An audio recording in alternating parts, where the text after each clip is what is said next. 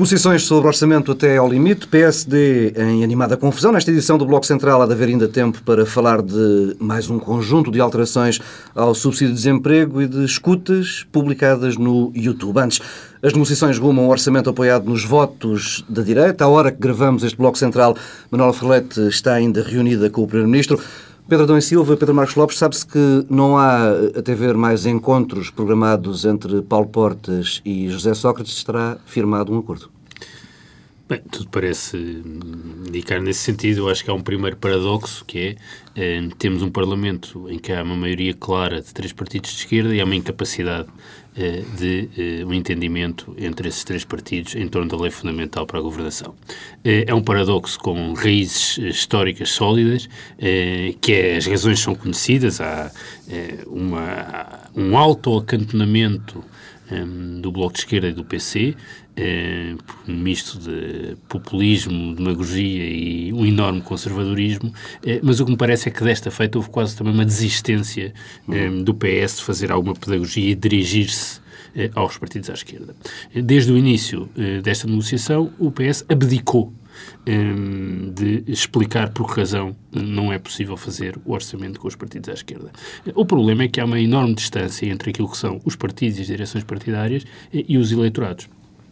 Convém o PS ser presente que há 20% quase de eleitores que votaram nos partidos à sua esquerda e que o PS precisa desbloquear eleitoralmente essa situação. Portanto, não pode desistir. Eh, e o que me parece é que, eh, eh, desse ponto de vista, o PS quase que também alimenta a, a autoexclusão desses partidos. E, e é evidente que não havia condições para negociar este orçamento com o Bloco e com o PC. Não havia condições objetivas para que isso acontecesse.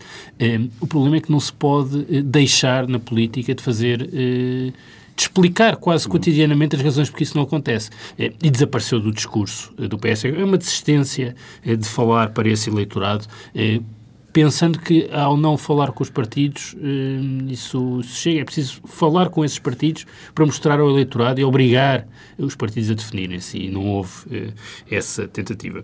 E, e, desse ponto de vista, o CDS era o único partido que podia coligar-se eh, podia coligar-se porque não tem um problema de liderança, portanto não tem um congresso para depois da manhã, eh, tem os votos suficientes para, para garantir essa coligação e a própria natureza uh, do partido e a forma que o partido foi assumindo nos últimos anos permite o CDS é um partido de causas e, portanto, uhum. como é um partido de causas e de umas quantas causas e microcausas, uh, consegue construir um caderno reivindicativo com base uh, nessas microcausas, uh, coisa que não acontece com o PSD. Um, ehm, e, portanto, é sempre possível fazer uma negociação em que se troca alguma coisa com essas, com essas microcausas. Desse ponto de vista, é o próprio Governo e o PS que também está a consolidar essa imagem e esse papel eh, do CDS. Isso terá necessariamente consequências um, eh, ainda neste ciclo político. Esta, Pedro Marcos Lopes.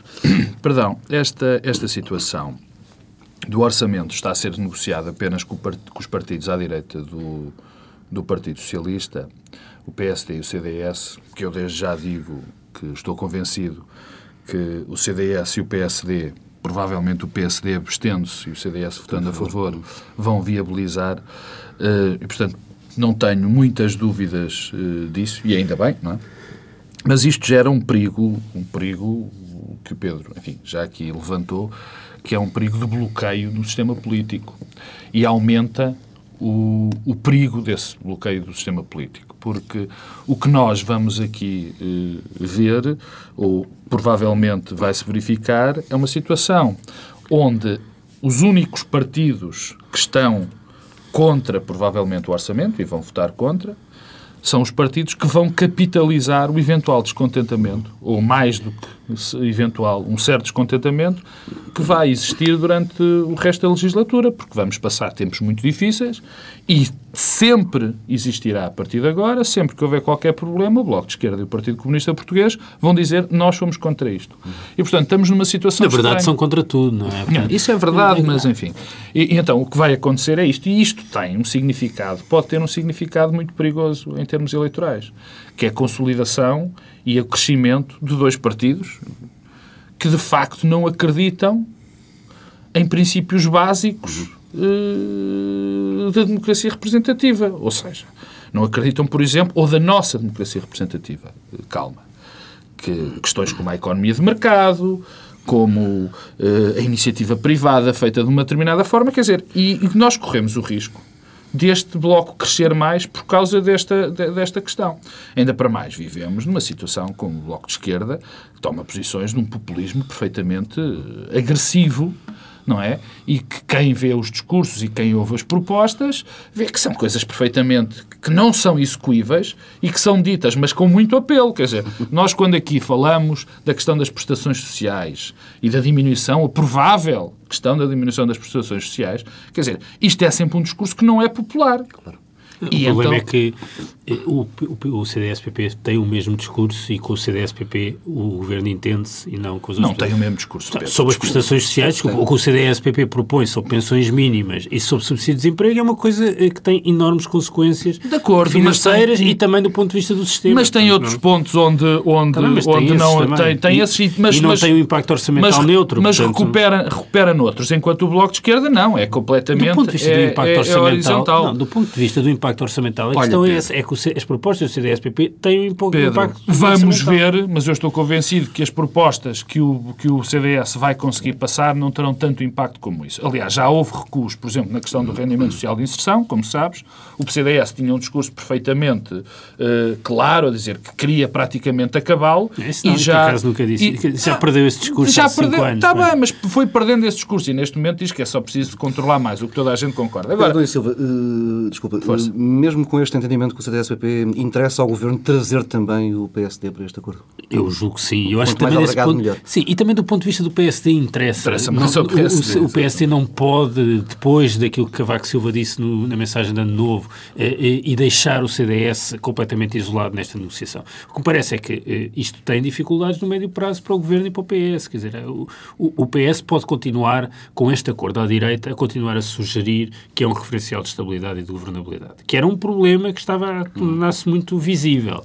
Um, em que, quer dizer, as coligações negativas entre as, e com o PS emparedado entre a esquerda e a direita eh, tiravam essa, esse, esse atributo eh, à maioria. O problema é que, ao coligar-se com a direita, eh, o PS está-se a colocar, claro. a emparedar numa nova situação e que tem a ver com o ciclo político que se inicia também agora, que tem a ver com os presidenciais. Um, Há aqui como, quer dizer, o PS tem um presidente manifestamente hostil, Cavaco Silva, eh, e, portanto, não pode eh, ter nenhuma aproximação ou eh, esperar que isso aconteça, e, ao mesmo tempo, tem um candidato da sua área política anunciado que, faz, uma, que faz uma coligação que está em contratendência com a coligação que está a ser feita na, na questão, hum, na questão orçamental. E, portanto, há aqui um problema de emparedamento do PS. isto não é fácil de desbloquear. Eu acho é que só há uma coisa aqui, eh, e aliás, na sexta-feira saiu uma sondagem já sobre as presenciais eh, que falava disso, eh, que tem a ver com, em que, com, em que compara já Cavaco com Manuel Alegre e que mostra que muitos dos eleitores do PS estão a votar em Cavaco Silva. 60.3 para, para Cavaco Silva, 39.7 para Mas eu, isso é o valor absoluto. Eu estou a falar hum. agora daqueles que votam no PS Exato. e que se inclinam para votar Cavaco Silva. Isso revela, aliás, uma coisa que me parece evidente, é que quer Cavaco Silva, quer Manuel Alegre, para se vencerem e para serem competitivos, vão precisar dos eleitores do PS e do José uhum. Sócrates. E, portanto, quer Cavaco Silva, quer Manuel Alegre, não vão poder manter um tom de hostilidade em relação a José Sócrates e ao PS como aquele que ambos têm tido no passado recente. Porque ambos têm tido. Isso, isto, e isso pode ajudar uh, a maioria.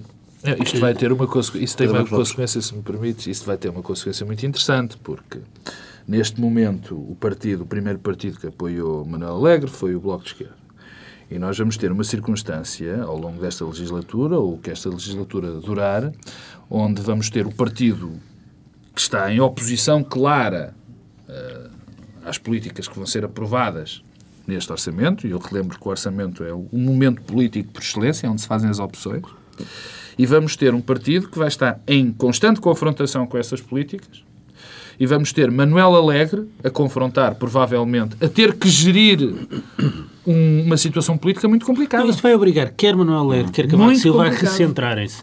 E o recentrar vai implicar que aliviem a pressão eh, sobre o José Sócrates e sobre o Governo, porque eles próprios precisam de competir por esses votos. Bem, e recentramos nós agora também na questão do orçamento. É claro, já que o, o CDS-PP está a fazer depender esta negociação das tais microcausas de resolver pequenos problemas que lhe garantem uh, depois uh, votos junto de, algum, de alguns uh, grupos do eleitorado. Eu acho. E o PSD opta por, por grandes, grandes causas, ou seja, quer um compromisso verbal do Governo em como vai haver equilíbrio nas contas públicas, redução da, da, do déficit externo.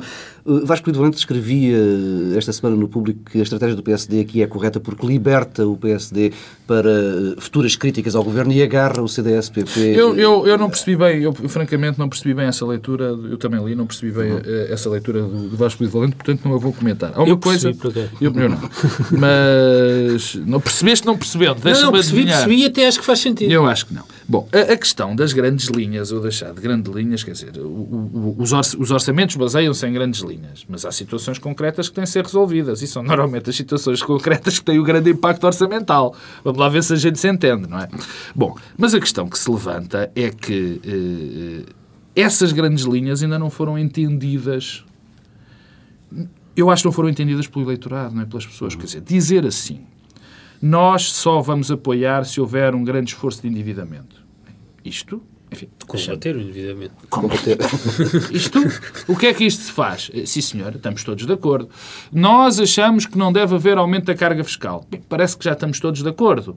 Quer dizer, temos que diminuir a despesa. Também estamos todos de acordo. Quer dizer, o, como, é o, o, como é que se faz? E nesse aspecto, quando se critica o CDS dizendo que são medidas avulsas, bom, eh, são as medidas que vão indicar nesse caminho ou não. Portanto, eu acho que não faz muito sentido fazer a separação das grandes linhas ou dos pequenos detalhes. Quer dizer, não acho que não faça sentido nenhum. Agora, há uma coisa. Há uma coisa que esta direção do, do PSD tem que perceber.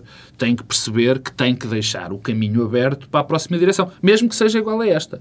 E nesse aspecto, e nesse aspecto pode comprometer a, a próxima direção com tomadas de posição uhum que indiciem uma, uma, uma, uma venda ou, ou um esquecimento dos valores ou então uma desresponsabilização. Portanto, há aqui uma, uma, um, um justo balanço que tem que ser bem eh, pensado pela esta direção do Partido Social Democrático. Pedro Silva, é mais compreensível esta estratégia do, do PSD? Eu acho, eu acho que esta estratégia do PSD é a estratégia compreensível.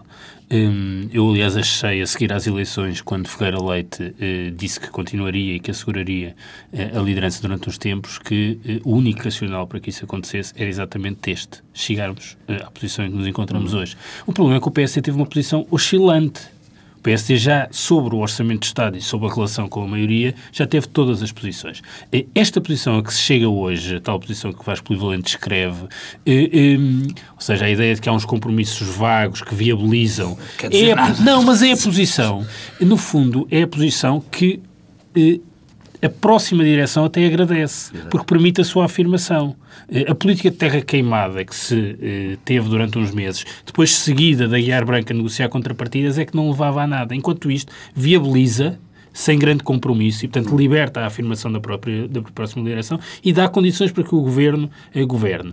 E é evidente que era isto que fazia sentido desde o início. Desculpa, politicamente isso, se me permites, politicamente isso não quer dizer nada. Pelo seguinte... Não, isto politicamente quer dizer tudo. Não, não, não. Do ponto de vista orçamental não, não, é quer dizer nada. Não, não, não. Que é uma coisa é diferente. ao contrário, é ao contrário. politicamente, no combate político, depois da aprovação do orçamento, se o PSD aprovar o orçamento, ele vai sempre ser uh, vai sempre ser confrontado com o facto de ter viabilizado o orçamento. Mas, é, mas, mas sempre seria e, pior portanto, se não viabilizasse. E portanto isso e por, não, isso seria pior para o pior. país provavelmente. E para o PSD também. Provavelmente para, para o PSD, PSD não seria, porque a questão que se põe e volta, e volta à discussão do início é de nós vamos ter um bloco que aprova e que vai ser sempre condenado, que vai ser o do PS, do PSD e do, do ICDS, e eu não estou a dizer, não estou a fazer juízo de valor, se isso é bom ou se é mau para o país. Não estou a fazer juízo de valor. E vamos ter outro bloco que foi o contra este orçamento. Portanto, e, já portanto, sabemos que politicamente... o, o próximo líder do PSD não será um peão de Belém.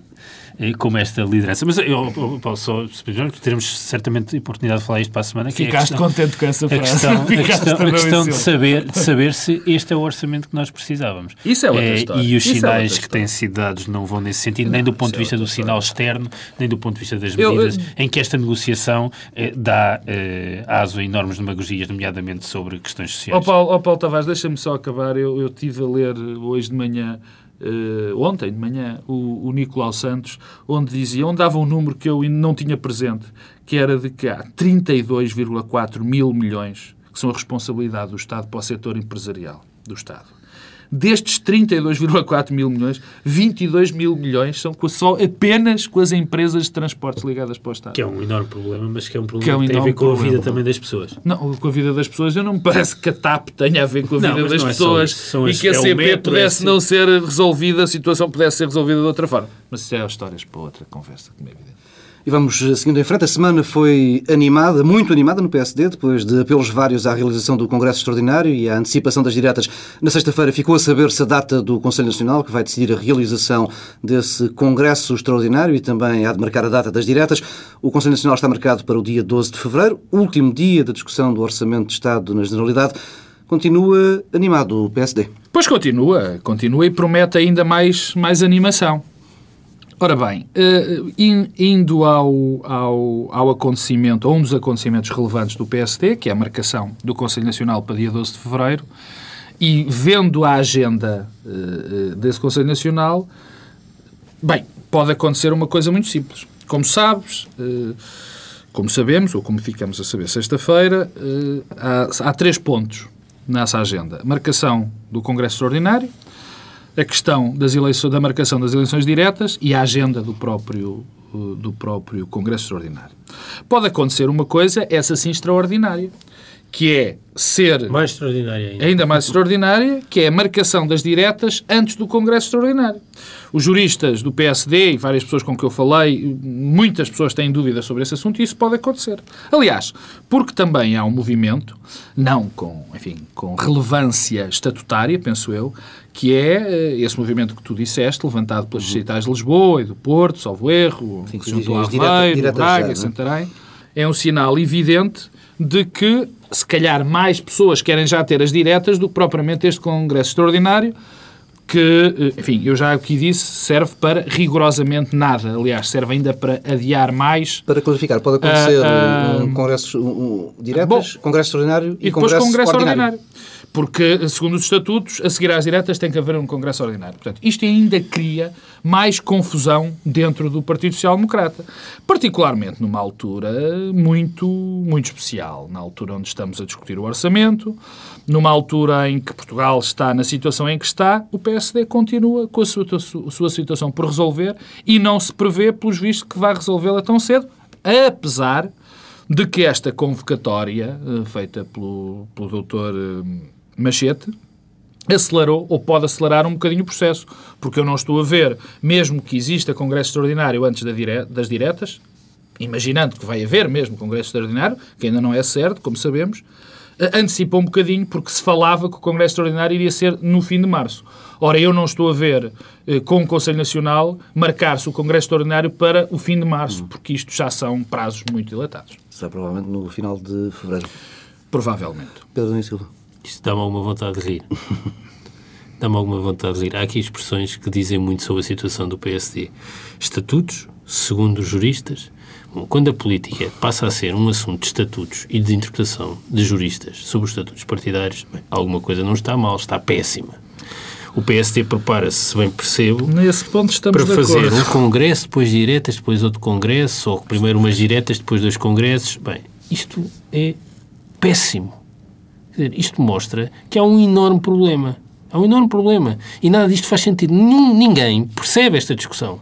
Ninguém percebe o que se está a passar. E não há nada pior para um partido do que ninguém perceber o que se está a passar no seu interior.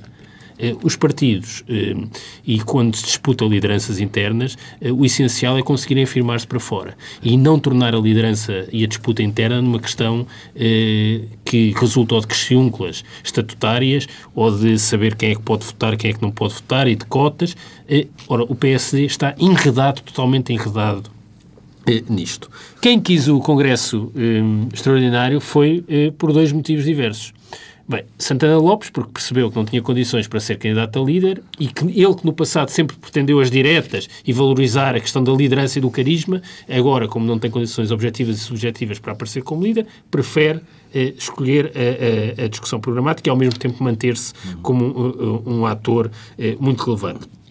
Todos os outros têm um motivo apenas, evitar que Passos Coelho seja líder do PSD. Tanto é assim eh, que, se nós virmos bem, a clivagem entre quem está a favor e contra o Congresso Extraordinário é exatamente a réplica da clivagem dos que estão a favor de Passos Coelho e os que estão contra. Com algumas e, portanto, exceções, que eu parece-me que Marcelo Rebelo Sousa não foi perfeitamente claro e Nuno Moraes Sarmento... Não... Pois, du duas exceções. Duas exceções. Mas nos eleitores, eh, nos militantes, a questão não é assim. E, portanto, eh, eh, o que me parece é que o PSD tem enormes problemas, mas tem, antes de tudo, um problema de liderança e de vazio de liderança. Isso notou-se na avaliação que é feita da doutora Ferreira Leite, na forma como a doutora Ferreira Leite é ouvida e também no facto que, entretanto, o CDS vai marcando pontos e posição.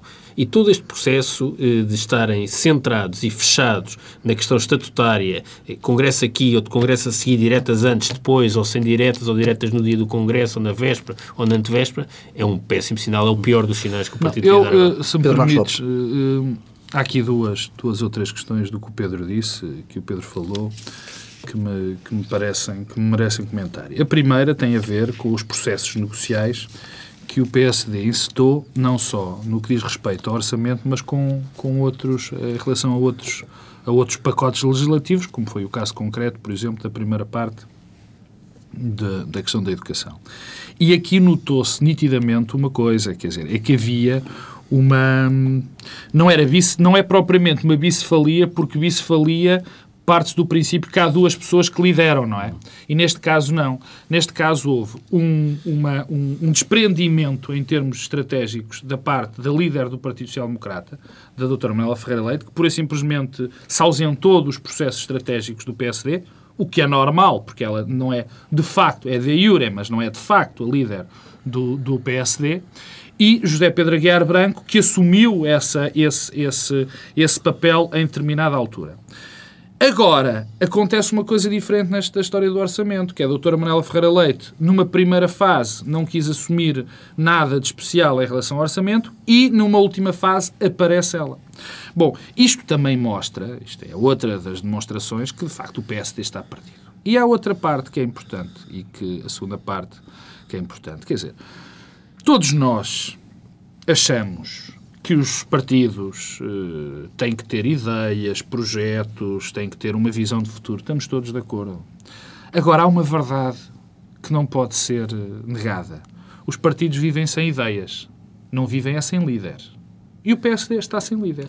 E todo este processo que tem conduzido a este atraso na liderança, que é um atraso meramente tático, é um atraso que não tem a ver com ideias, projetos ou uma ideia para o Partido Social Democrata, mas tem simplesmente a ver com uma tática política, que é de tentar criar condições para que Passos Coelho não seja líder do PSD. Não tem mais nenhum significado. Todo este atraso tem apenas esse objetivo. Pedro, Pedro Marcos Lopes, hum, Pego aqui umas palavras de, do Dom Silva há pouco, que dizia que uma, uma nova liderança se deve afirmar mais para fora do que para dentro. Não, isso não há A quinta-feira foi o dia de Pedro Passos Coelho, teve o lançamento do livro Mudar, a Operação de Marketing já vinha eh, detrás de uma longa presença na imprensa nos, nos dias a Operação que, de Marketing, que Paulo, desculpa que te diga, vinha desde há dois anos, desde o dia em que encerrou o Congresso. Bem, mas a operação do livro, do lançamento do livro começou uh, uns largos Sim, dias mas antes. o livro faz parte de uma operação com com um astro histórico. Bem, o que interessa aqui é que daquele dia uh, ficou uh, as palavras de Pedro Passos Coelho, quer entrevista à RTP, quer a entrevista à TSF, num ataque cerrado uh, a quase toda a oposição. Salvou-se José Pedro Aguiar Branco. A oposição desse, interna. A, oposição é interna. Está, a, questão, a, questão, é esta. Pedro Marcos Lopes, acho que isto é um bom início. Há duas dimensões. Na apresentação da candidatura, de, que no fundo foi uma apresentação oficial da candidatura, quer dizer, vamos lá pôr as, os pontos nos is. A primeira a apresentação de um livro, que é uma que é um passo normal uh, da, de qualquer político enfim, que se quer afirmar, uma determinada forma. eh, onde apresenta as suas ideias, os seus projetos, seja lá o que for, mas é um passo normal. E, e aí apresentou no livro, enfim, naquilo que eu vi, apresentou ideias que ele tem para o país, boas ou más, não interessa, são as dele. A segunda parte, eh, que foi na entrevista da RTP1, aí passo Coelho, eh, e é como todas as entrevistas, quer dizer, se tu me perguntares alhos, eu não posso responder bugalhos. E a verdade é que a entrevista da jornalista da RTP foi sempre sobre a situação interna do PSD. Sempre. Não houve, houve uma pergunta sobre José Sócrates, em que Passos Coelho diz duas questões e diz a primeira e a segunda Judite Sousa já não o deixa falar. Portanto, e o que é também normal, porque quer se queira, quer não, eh, nós vivemos numa economia de mercado e falar sobre o PSD vende. Portanto, agora, há uma questão que fica desta semana. Um candidato que nós já sabíamos que existia está na estrada, digamos assim. Está, pede que se resolva depressa a situação, quer ir a jogo. Pedro Silva. O problema é que há uma fatia eh, enorme do PSD que não reconhece Passos Coelho e, portanto, está a evitar, com uma série de subterfúgios, eh, que Passos Coelho se afirme politicamente. Agora, o problema é que tem boas razões para não confiar também em, em Passos Coelho. Eh, porque, eh, bom, há uma coisa que tem a ver com a gestão eh, política que Passos Coelho fez nestes, nestes eh, três ou quatro meses e que, portanto, que serão pelo menos seis ou sete nestas eleições. Eu continuo a não perceber eh, a lógica tímida eh, e lógica, o formalismo de Passos Coelho e que está também eh, preso aos estatutos. Os estatutos na política valem o que valem. Quem tem voz consegue impor a sua vontade política sobre qualquer questão formal. Eh, E é assim que se afirmam as lideranças. Ele nem sequer tentou. Ele não tentou e fez pessimamente, e isso dá um sinal de fragilidade para fora e para dentro. E, e, e, portanto, o tempo não corre a favor dele e, e ele está a deixar que os timings sejam definidos por outros. E isso eh, não faz sentido. Mas depois há também um problema eh, da afirmação. Eu acho que as, declarações desta semana de eh, nos mostram bem que ele pode ter também um problema. Quando Ferreira Leite desaparecer, ele deixa de ter contraponto. Porque o que parece é que Passos Coelho, em assuntos importantes, eh, diz o contrário de Ferreira Leite em cada momento. Sobre investimento público, já ouvimos tudo e o seu contrário de Passos Coelho nos últimos meses. Só para dar um exemplo, tudo. Primeiro, eh, o TGV era estratégico, os investimentos públicos produtivos eram estratégicos. Agora, como já há a questão do orçamento de Estado, já não há investimento público, mas há TGV, mas então eh, é a lógica, é aquele discurso da doutora Ferreira Leite que é preciso ser seletivo, mas então quais são os investimentos públicos que passa a escolha é, co- é contra? Sendo que o investimento público está eh, eh, em retração no orçamento de Estado. E, portanto, há aqui um, um problema também eh, do tipo de afirmação, porque, quer dizer, isto, há sempre um fundo de verdade na coisa. Eh, e há aqui uma lógica de contraponto oportunístico de, de, de, de Passos Coelho a Santana, a Santana a Ferreira Leite, eh, que tem custos para Passos Coelho. Bom, Quer dizer, e as pessoas notam, notam isso. Pedro Eu Marcos Lopes, primeiro- temos que avançar. eu não acho que o Passos Coelho, enfim, faça, defina o seu pensamento estratégico em contraposição a Manela Ferreira Leite. Bem, sobre investimento público, cada coisa que porque foi se assim fosse, contrário. Porque se assim fosse, havia um problema grave, porque eu nunca ouvi pensamento estratégico, para ser muito franco, da doutora Manela Ferreira Leite. Não, não, é a questão do investimento público. No, respe- no que diz respeito ao investimento público, eu aí tenho poucas dúvidas, porque eu ouço já há bastante tempo o Passos Coelho a dizer que cria uma a linha de ligação de, de, eh, de Lisboa eh, a Madrid e, que o re- e o resto nunca Mas lhe ouvi é falar sobre o O resto TGV. é o quê? É a ligação ao Porto, por exemplo. Sim, mas então, TGV. então a única a questão que Não, está a pôr não, em causa não, não, a não, não. sustentabilidade Os investimentos públicos. das contas Não, públicas a não, 30 não, anos não, é a ligação não, não, Lisboa não, não, não, não, não. O que ele falou foi do resto dos investimentos Mas públicos. quais? Oh, Pedro, tens as autoestradas. Quais? Mas tens, é- tens as autoestradas de ligação a Bragança, tens o resto das autoestradas das Portanto, é ligações contra. que é preciso para. Não, eu não, ele não disse que era contra. Não, disse eu que era uma coisa gravíssima Eu não sou, causa- eu não sou, eu não sou propriamente um interprete, o intérprete das palavras de Passo Coelho. Eu não ouvi dizer que era contra. O que eu ouvi dizer era que ele iria analisar o que ele pediria um raciocínio sobre isso. Mas é que no passado eu não, muito disse que ele distante, rasgava. No passado não muito distante, Não, eh, ele não Passos disse que rasgava. disse, Mais. eh, que eh, era a favor do Mais. investimento público Ah, não, não. produtivo Oh, eh, oh, e quando a doutora Oh, Ferreira Leite era Oh, contra o investimento oh, público. Pedro, aqui desculpa uma lá. coisa... Pedro, desculpa lá, isso não é verdade. Isso é uma coisa que se anda a dizer que é o seguinte. Não há nenhum político neste país, infelizmente, digo eu, que não seja adepto do investimento público. Não há um. Eu, nem eu, nem ninguém. O investimento público tem que ser feito. Mas, quer dizer, e não há nenhum que diga que não se deve fazer investimento público. Estou convencido que Passos Coelho também não vai fazer. E agora, em relação à parte de, de, da afirmação dentro do PSD e a parte da, da, da, da, maneira como se vai ou não afirmar dentro do PSD. Bem, primeiro é uma coisa, eu não sei se Passos Coelho vai ganhar as eleições ou não. Em segundo lugar, estou convencido de uma coisa. O PSD tem, dentro do próprio PSD e de pessoas próximas do PSD, elites que estão doidas, peço, peço, peço desculpa da expressão, para que aconteça alguma coisa no PSD. E o que afastou essas elites e o que afastou essas pessoas boas do PSD e mesmo a questão dentro do PSD foi o que se passou nos últimos anos. Foi o que se passou nos últimos anos, porque realmente, e não é só com a doutora Ferreira Leite, tem a ver com aquilo que se passou com o Luís Filipe Menezes, com Marques Mendes e até ainda com Durão Barroso, com um afastamento dessas pessoas. E com Santana Lopes. Eu, bem, Santana Lopes, oh Pedro, foi uma coisa... Nós também tratamos demasiado mal Santana Lopes. Ele foi presidente, primeiro-ministro, quatro meses. É, é, um, é uma nota. E, portanto, quer dizer, é existir uma liderança que se quer sólida, seja ela qual for, que consiga fazer, consiga congregar o PSD, que não parece tão difícil como Price pregou. O PSD já teve metade dos deputados ou mais deputados fora do PSD. Vai-me dizer o Pedro Adão e Silva, isso já foi há 300 anos. E as coisas voltaram-se a passar, voltaram-se a congregar. E o PSD, de toda a forma, com isto tudo que se passa de errado dentro do partido, consegue 30%, eu acho que é um feito. O PS já teve 20%, coisa que nunca aconteceu ao PSD. Perdão, Silva. Não, eu, Nota muito rápida. Não, muito rápido é que, além deste problema interno, eh, Passos Coelho tem um claro problema de partida que tem a ver com a sua afirmação eh, externa. Eh, o, ele não tem experiência governativa e tem um nível de exposição pública eh, muito baixo. Ou seja, o facto de ser um desconhecido pode aparentemente funcionar a seu favor. Eh, mas eu duvido que isso aconteça no passado. E depois tem um problema de linha programática. Eh, a sua afirmação política no outro Congresso foi feita com eh, um grande liberalismo nos costumes e também um significativo liberalismo económico. Há sinais que já recuou muito nas duas dimensões. eu acho que isso é tudo muito interessante em teoria, mas há aqui um problema que tem a ver com a realidade portuguesa. E o que, aquilo aparenta, o que aparenta é que é todo aquilo, é uma construção muito importada e pouco sensível à, à sociedade portuguesa e à realidade portuguesa. E isso também pode ter custos eleitorais sérios. Dito isto, o PSD teve 30%, portanto, pior também é difícil. Mas daí a poder ser eh, vitorioso e ser capaz e possível, com essa linha, a ter uma afirmação que permita ser hegemónico no centro e no centro-direita, para que o PSD possa de novo ter. Ah, vai uma enorme distância. No final da semana passada eh, houve mais mexidas no subsídio de desemprego, foi aprovado no Parlamento com os votos do PS e do Bloco eh, uma, um, uma proposta do CDSPP que visa o aumento do subsídio de desemprego em 20% quando na mesma família os dois cônjuges estiverem desempregados.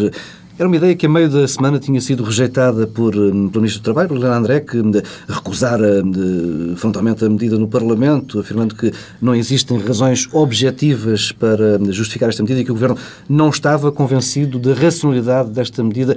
Em dois dias houve aqui uma mudança de agulha. Pedro Neves Silva convenceu-se depressa. Bom, isso que houve uma mudança de agulha é uma evidência, tem a ver com a negociação. Uh, se me perguntas o que é que eu acho uh, da medida em si, Pode eu digo claramente. Não é? É, a medida tem custos, naturalmente, eh, mas tem um problema de, eh, que tem a ver com a coerência do sistema de segurança social. Nós, durante muito tempo, parecia que havia um consenso entre os partidos, e nomeadamente entre os partidos de esquerda, a favor de uma lógica previdencial, ou seja, a ideia de que as prestações... Quem têm, paga recebe, não é? Tem a ver com o seguro, é um seguro social, ou seja, tem a ver com o esforço contributivo anterior que se reflete na prestação. Ora, se começamos a introduzir outros critérios que não tenham a ver com a lógica de seguro social, isto abala os alicerces e, e, a coerência do sistema. E têm sido uh, dados pequenos passos. Estão sempre a ser dados passos nesse sentido e há quase como uma tenaz em que à esquerda por umas razões, à direita por outros, dão-se passos nesse sentido. Uh, o problema é que a coerência do sistema tem também um impacto financeiro. Um, ehm, e uh, o que se está a pôr em causa é a própria sustentabilidade uh, uh, da segurança social. São, são qualquer maneira, medidas transitórias Bom, durante anos depois. Pois eu espero, Paulo, eu espero que seja transitório, que seja transitório. Uh, espero que isto não seja feito dentro do sistema previdencial, ou seja, que não tenha a ver com os descontos e com o orçamento da Segurança Social, mas sim com o orçamento de Estado, um, e uh, espero que se pare com isto. E há uma coisa que também convém dizer, e às vezes há coisas uh, menos populares que convém ser ditas. Nós temos muitos problemas na relação entre proteção social e mercado de trabalho. mas eu parece-me que o principal deles não é o montante do subsídio de desemprego para quem recebe subsídio de desemprego. O nosso problema é, um, quem está nas margens do mercado de trabalho e por isso não preenche as condições que lhe dão acesso a ter subsídio de desemprego. Desse ponto de vista já houve alterações, o prazo de garantia é hoje menor, ou seja, é preciso descontar menos meses para cada ano para ter acesso. E outro problema, que é aqueles que deixam de ter subsídio de desemprego, que caem primeiro no subsídio social de desemprego e depois que não conseguem regressar ao mercado de trabalho. Ou seja, o nosso problema não é com aqueles que recebem o subsídio de desemprego previdencial. Uh, mas isso é o preço uh, das reivindicações uh, do CDS em matéria de segurança social que, a meu ver, vão sempre num caminho e numa, têm uma inclinação uh, populista muito forte e que vai ter imensas consequências do ponto de vista da sustentabilidade financeira. Por acaso é curioso essas posições, do, é, são curiosas e só são uma pequena, uma, pequena parte, é, são muito curiosas essas preocupações do, do CDS, porque o CDS, por um lado, por um lado, altera o sistema e, e, e, e, toma posições que não têm coerência com outras que toma, por exemplo, em relação ao rendimento social de inserção. Há aqui uma coisa, aliás, há uma medida, eu, eu, eu, eu fico um bocadinho quase indignado quando ouço esse ataque constante ao rendimento social de inserção, porque, enfim, já houve alguma evolução no CDS, porque o CDS achava que não devia existir e agora já acha que deve ser mais fiscalizado. Eu acho que não há nenhum português no mundo, digamos assim, nenhum português que não ache que o rendimento social de inserção deve ser melhor fiscalizado. Públicas, claro. Todas as políticas públicas, como é evidente. Agora, é só uma pequena nota sobre isto. Eu, eu continuo a ver, eu continuo a ver medidas, sistematicamente, medidas que fazem aumentar a despesa porque diretamente ou indiretamente o Pedro é que é, a WCB é grande especialista na Segurança Social, mas mesmo no, no orçamento para a Segurança Social, é? cada vez mais há despesas que aumentam a despesa e eu não vejo medidas oh, oh, que chegam à receita. Não, a questão é que, oh, Pedro, só, só, só uma coisa muito rápida, que é, mesmo que não haja nenhuma alteração nas políticas, ou seja, que não haja majorações, alterações, crescimentos eh, extraordinários das pensões, só a maturação do sistema, claro, só o facto de cada é ano as pessoas que entram como, como é beneficiários terem carreiras mais longas, salários como é médios é mais altos, Ora, o, a despesa cresce por si só e cresce de uma forma muito significativa. Nós olhamos muito para esta questão do lado das pensões baixas não. e das prestações baixas, mas cada ano que passa, os novos beneficiários de prestações recebem prestações não, mais isto, elevadas do que no ano anterior, eu, eu, mesmo com os mecanismos que foram introduzidos para conter esse crescimento. e, portanto, é, há aqui é. um problema eh, eh do lado eh, da despesa e da receita. É, é, há aqui, é, eu, eu, eu gosto sempre de fazer esta nota porque há aqui um toque quer dizer, que, que, que parece e que está a ideia que nós, nós, quando fazemos isto, enfim, temos que ser o mais frios possíveis. E isto não é um tema, isto não é um tema que possa ser abordado de uma forma uh, simpática ou acalorada, porque como é evidente, nenhum de nós, nenhuma pessoa de bem ou de boa fé uh, uh, acha que se deve diminuir as prestações sociais, que, os, que, o, que a maneira de chegar ao subsídio de desemprego seja mais, seja mais dura, que o rendimento social de inserção seja mais baixo, que haja menos cuidados de saúde, que haja menos dinheiro para a educação. Quer dizer, é evidente é evidente, mas particularmente nas questões do subsídio de desemprego, coisas que têm a ver com a realidade das pessoas, com o facto de uma pessoa comer mais ou comer menos, que é disso que estamos a falar. Isto são sempre situações muito difíceis de abordar. Mas há aqui uma Para quem coisa... está no desemprego, o desemprego é sempre 100%. Claro, dizer, como é evidente. Há... Quer dizer, mas em todo o caso, isto... o problema é eh, quem tem de decidir e quem tem de decidir claro, para onde é que vai o dinheiro tem de conseguir distanciar-se desta realidade mas, dizer, esta, mas esta questão, eu acho que é sempre importante, quando se fala destas questões, fazer esta nota, porque parece que. Mas também há aqui. Nós temos que. Há, há, como é evidente, a perspectiva de um país, a perspectiva geracional, eh, é, é uma coisa muito redutora. E, e, nós pensamos no nosso dia a dia, no dia a dia dos nossos concidadãos, como é evidente. Mas de facto, nós temos eh, uma historiazita e queremos ter ainda mais uma historiazita mais para a frente. Ainda queremos estar pelo menos mais mil anos. Quer dizer, e nós temos que perceber que estamos a chegar a uma situação que é insustentável. Que é insustentável. E isto não é o discurso catastrofista que todos nós conhecemos. Mas não, nós temos que redefinir as coisas. E neste momento, de facto, o dinheiro não chega para tudo. Quer dizer, nós não podemos dividir aquilo que não temos. Não vale a pena. Quer dizer, e a situação que nós hoje nos paramos é que as receitas vão diminuir e as despesas vão aumentar. Isto gera uma cadeia que eu pouco de explicar, porque toda a gente conhece, basta olhar para as suas finanças pessoais, não é? Isto, eh, eh, toda a gente diz muito mal das contas de merceeiros. As contas de merceeiros servem para nós, para nós explicarmos muito mais coisas do que aquilo que se diz. Porque, aliás, estas histórias das engenharias financeiras deram aquilo que deram, não é? Portanto, back to basics é muito importante. E, portanto, é este ponto que eu quero referir. Quer dizer, nós não podemos dividir aquilo que não temos. E, portanto, e depois dizem, pois, mas vão ser sempre os mais pobres a ser os penalizados. Vamos, vamos avançando. Escutas a Pinta Costa no YouTube, ficheiros áudio com as escutas na íntegra. Uma estreia é a primeira vez que tal acontece em Portugal. Pedro Adão Silva. É, é, mais, é mais um passo uh, num, num, sólido caminho de degradação uh, da justiça portuguesa. Um, eu devo dizer, quer dizer, uma coisa é a apreciação subjetiva que eu faço do Sr. Pinto da Costa. Um, o conteúdo pouco nos interessa aqui. Não ouvi as escutas, uh, não quero ouvir sequer. Claro. Um, se, se, se, me é possível fazer uma declaração de interesses, sou benfiquista. Mas não quero ouvir, não quero saber, não é isso que está em causa. Há não muito tempo o que nós tínhamos era notícias na imprensa que relatavam conteúdos de escutas. Não, relatavam conteúdos de escutas. Depois passámos a ter transcrições. Bom, agora foi dado mais um passo. Mais um passo. É, com uma diferença. É que a partir do momento que não são as transcrições, porque as transcrições, as defesas e as partes têm acesso a certa altura nos processos. Bem, é isto. Ninguém tem acesso. Só o próprio sistema, só alguém que seja um operador uh, do sistema é que tem acesso. E, portanto, isto é gravíssimo. É mais um passo gravíssimo e nada acontecerá como no já passado. muito boa gente a dizer que é impossível saber qual a origem. É tudo é impossível, tudo é impossível. Mas aliás, os próprios uh, operadores resistiram imenso à informatização Exatamente. do sistema uh, aos sítios, não é? Sítios. Sítios, uh, que é uma forma, aliás, de deixar rastro do, do, tipo de, de, ações que são feitas. E, portanto, é impossível porque eles resistem. convém que as coisas sejam claras. E depois, há aqui, estas, estas, estas fugas servem para várias coisas. Bem, a primeira das quais é para escudarem-se os operadores da sua incapacidade e ineficácia. E continuam a produzir prova eh, fora dos processos, a prova que não são capazes de produzir eh, no lugar certo.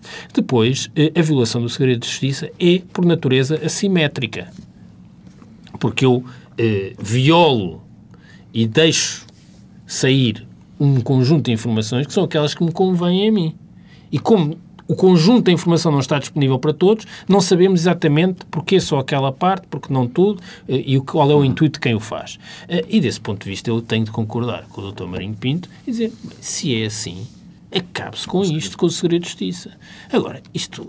Eh, dizer, eu acho que é a altura de nos questionarmos. Quer dizer, não, mas não há ninguém os sindicatos magistrados do Ministério Público, da Associação Sindical de Juízes, estão sempre a falar, estão sempre tão preocupados. Não se indignam com uma coisa destas. Eu, eu, eu, ia, eu ia começar por, eu, eu ia começar por aqui, por, eu, eu fiquei à espera até agora que existisse alguém, que viesse alguém. Quer dizer, o, o, o Dr. João Palma, sexta-feira, veio falar, fazer declarações sobre a doutora Cândida Almeida, eh, achou que era um tema mais importante do que falar sobre este ato absolutamente nojento que aconteceu neste caso. Isto eu agora também vou dizer, também faço a declaração de interesses, sou portista, mas é indiferente, fosse quem fosse, eu já aqui o defendi, já, quer dizer, nem me vou alongar muito, mas repara o aspecto sórdido disto, que é o seguinte, alguém do sistema da justiça põe estas gravações no YouTube, mas depois... Não necessariamente, o... não é?